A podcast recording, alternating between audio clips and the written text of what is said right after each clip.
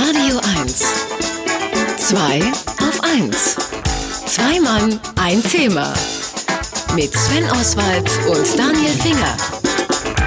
Ich kann mir sehr gut helfen, zumal es jetzt um ein Thema geht, wofür wir einen ausgezeichneten Experten im Radio 1 2 auf 1 Portfolio haben. Wir wollen über Kraft Foods sprechen und über die Marktmacht der größten Lebensmittelkonzerne der Welt.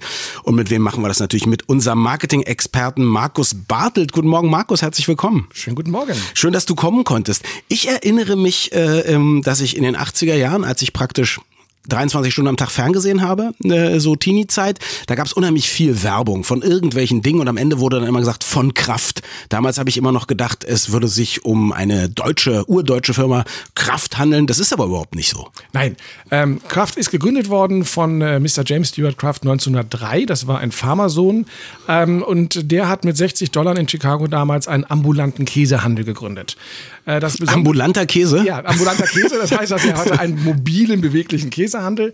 Und äh, dieser Mr. Kraft hat ähm, vor allen Dingen ein Patent sich gesichert auf die, äh, auf das Emulgieren und Pulverisieren von Käse. Das heißt, damit war er transportabler ah. und haltbarer. Käse. Ach, der ist für Schrottparmesan verantwortlich. Im Grunde genommen ja. So und das, was wir ja unter Kraft noch kennen aus unserer Kindheit, was ja übrigens mittlerweile zur Mars Corporation gehört. Also Kraft hat das verkauft. Miracoli ist ja nichts anderes mhm. als Nudeln plus äh, Käsepulver plus Tomatensauce. Mhm. In den Vereinigten Staaten. Er hat dann einen Menschen getroffen, der hat ihm Nudeln in Kartons angeboten, ist dort äh, Mac and Cheese entstanden. Und äh, Mac and Cheese seit 1937 unglaublich erfolgreich, mhm. gibt es in 22 Varianten. Das ist so die, die angelsächsische Variation quasi von Käsespätzle, ne? Genau, Macaroni, so. Macaroni ja, ja, mit genau. Käse verkauft sich täglich eine Million Mal in den Vereinigten Staaten. Also das ist wirklich eine riesen Erfolgsgeschichte. Mhm. Und damit verbinden die Amis Kraft. Und ähm, was wir noch unter Kraft kennen, gibt es so ja eigentlich gar nicht mehr.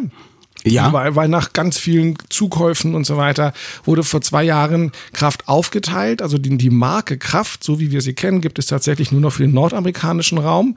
Äh, weltweit für Süßigkeiten und Snacks ist jetzt die Firma Mondelez zuständig. Also die haben sich aufgesplittet und Mondelez ist zudem auch für alle anderen Nahrungsmittel zuständig, die von Kraft Foods früher kamen. Okay, also das ist aber dann, ähm, ist das, kann, kann man sagen, dass quasi Kraft Foods, der Lebensmittelkonzern, in einen noch größeren Lebensmittelkonzern Verbund jetzt aufgegangen ist? Ist das so? Ja, und sie kaufen vor allen Dingen munter zu. Also sie haben Aha. zum Beispiel auch äh, Jacob, ja, Jacobs, Jacobs, Jacobs Suchar gekauft. Damit mhm. gehört Milka zum Beispiel zu Kraft jetzt auch dazu. Also Mondelez auch mhm. mit dazu. Wie, ähm, wie viele große, große bzw. größte Lebensmittelkonzerne gibt es denn überhaupt noch aktuell? Ähm, also wir haben im Grunde genommen so sechs ganz große Konzerne. Kraft ja. selber oder, oder Mondelez ist äh, der drittgrößte hinter mhm. Nestle und PepsiCo. Und dann haben wir eben auch sowas noch, weil sie auch im Lebensmittelgeschäft mit dabei sind, Procter Gamble und eine die Mars Corporation, eben noch einige andere. Aber wir haben so sechs ganz, ganz große Player im globalen Markt. Mhm. Was ich so komisch finde, ist, äh, du sagtest gerade, ja, die Marke gibt's fast gar nicht mehr und so weiter und so fort. Mondelez, davon habe ich zum Beispiel noch nie gehört. Ist das Absicht oder, oder haben die schlechtes Marketing gemacht? Oder gibt's demnächst noch so eine große Reihe, heißt jetzt Twix-Kampagne oder so? Nestlé hat das ja mal gemacht, äh, in jeder Werbung zu jedem komischen Produkt gesagt von Nestlé, damit alle das auch kennenlernen? Nein, das wird es, glaube ich, nicht geben, weil Mondelez ist gar nicht so wahnsinnig scharf drauf. Wir sind emotional gebunden an die Marken unserer Kindheit, unserer Jugend. Mhm. Das heißt, wir sind mit Milka aufgewachsen. Mhm. Milka hat in den letzten 20, 30 Jahren mindestens dreimal den Besitzer gewechselt. Äh, das jedes Mal wieder zu, wieder zu kommunizieren und klar zu machen, würde den Konsumenten nur verwirren. Mhm. Das heißt, äh, sie lassen die Marken so, wie sie sind. Also kaum einer hat vielleicht auch mitbekommen, dass Miracoli jetzt bei der Mars Corporation gelandet ist. Wir kaufen unser Miracoli, wir kaufen unsere Milka. Welcher Großkonzern dahinter steckt, interessiert eigentlich nicht. Wahnsinn. Da hat sich aber auch die, äh, die Werbephilosophie ein bisschen gewandelt in den letzten zehn Jahren, oder? Ja, weil man einfach gemerkt hat, dass wir eher mit den Produkten verbunden sind als mit den Firmen, die dahinter stecken. Mhm. Ähm, das hast du ja hier ganz genauso. Also die äh, ganz, ganz viele Hörer werden wahrscheinlich ihre Lieblingsmoderatoren haben und sind denen ganz stark verbunden. Und wenn da mal einer vielleicht einen Sender wechselt, dann gehen sogar die, äh, die, die Hörer diesem Moderator hinterher und äh, bleiben nicht unbedingt dem Sender treu. Also das haben wir ganz häufig, dass die Produkte wichtiger sind als die eigentliche Muttermarke. Ja klar, nicht, dass du zu irgendeinem anderen Sender gehst, dann hören die Leute irgendwie den Marketing-Experten Markus Bartelt ganz woanders. Jetzt äh, grundsätzlich doch, es gibt sechs von diesen riesigen Lebensmittelkonzernen, demnächst dann wahrscheinlich, wenn die weiter so sich äh, zusammenschließen, nur noch drei oder irgendwann sogar nur noch zwei. Ähm, spielen wir Deutsche da irgendeine Rolle oder sind das, sitzen die alle ganz woanders?